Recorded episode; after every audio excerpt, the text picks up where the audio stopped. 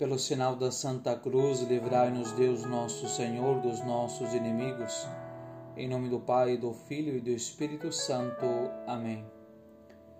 Em ti, Senhora, esperei e não serei confundido eternamente. Recebe-me em tua graça. Tu és minha fortaleza e meu refúgio, meu consolo e minha proteção. A ti, Senhora, aclamei quando meu coração estava atribulado e me ouviste do cume dos montes eternos. Protege-me da armadilha que prepararam contra mim, porque tu és minha ajudadora. As tuas mãos, ó Senhora, confio o meu espírito, toda a minha vida e o meu derradeiro dia.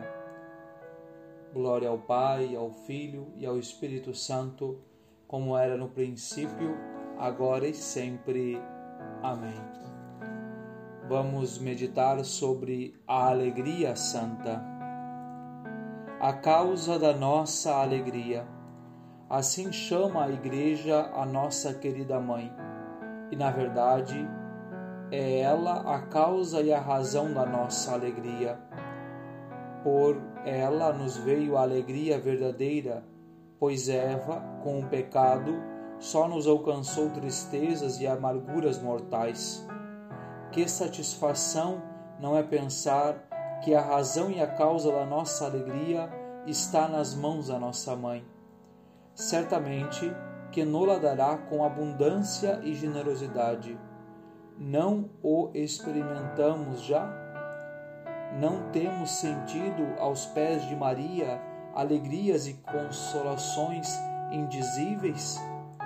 Não nos temos sentido felizes e satisfeitos ao seu lado?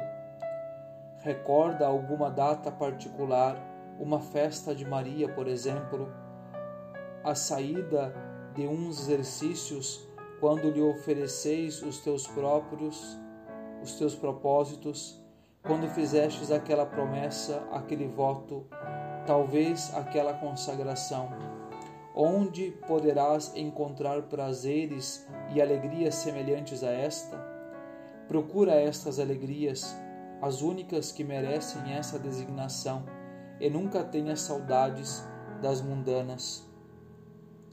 Pobrezinha das almas, que não compreendem outras alegrias além dessas. Firma-te bem nestas ideias, para assim poderes distinguir umas alegrias das outras.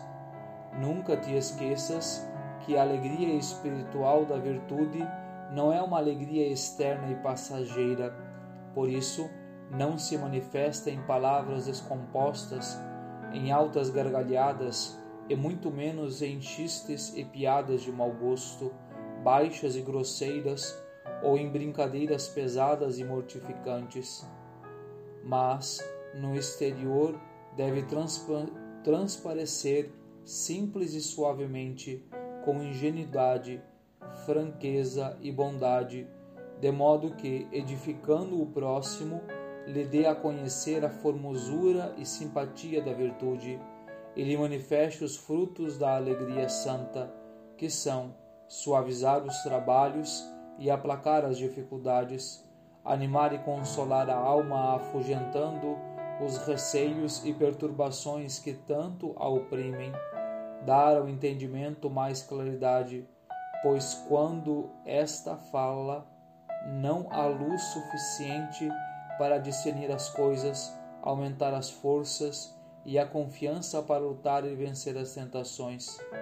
Finalmente, assegurar-nos a fé e a esperança e acrescentar no, notavelmente os nossos méritos, visto que os atos praticados com uma santa alegria agradam sobremaneira ao Senhor se portanto muito alegre, mas com a alegria santa e saudável da virtude. Empresta atrativo às tuas virtudes, toma-as, tomando-as amáveis por meio da alegria. Comunica essa alegria a todos os que te rodeiam, mas especialmente aos membros da tua casa, com quem vives habitualmente. Encomenda-te a causa da nossa alegria para que com ela possas entrar um dia no gozo e na alegria eterna que reina no céu. Rainha do céu, alegrai-vos, aleluia, por quem merecestes trazer em vosso seio, aleluia. Ressuscitou, como disse, aleluia. Rogai por nós a Deus, aleluia. Exultai e alegrai-vos, ó Virgem Maria, aleluia, porque o Senhor ressuscitou verdadeiramente, aleluia. Oremos. Ó Deus, que vos dignastes alegrar o mundo com a ressurreição do vosso Filho Jesus Cristo, Senhor nosso, concedei-nos, vos suplicamos, que por sua mãe, a Virgem Maria, alcancemos as alegrias da vida eterna, pelo mesmo Jesus Cristo, Senhor nosso. Amém.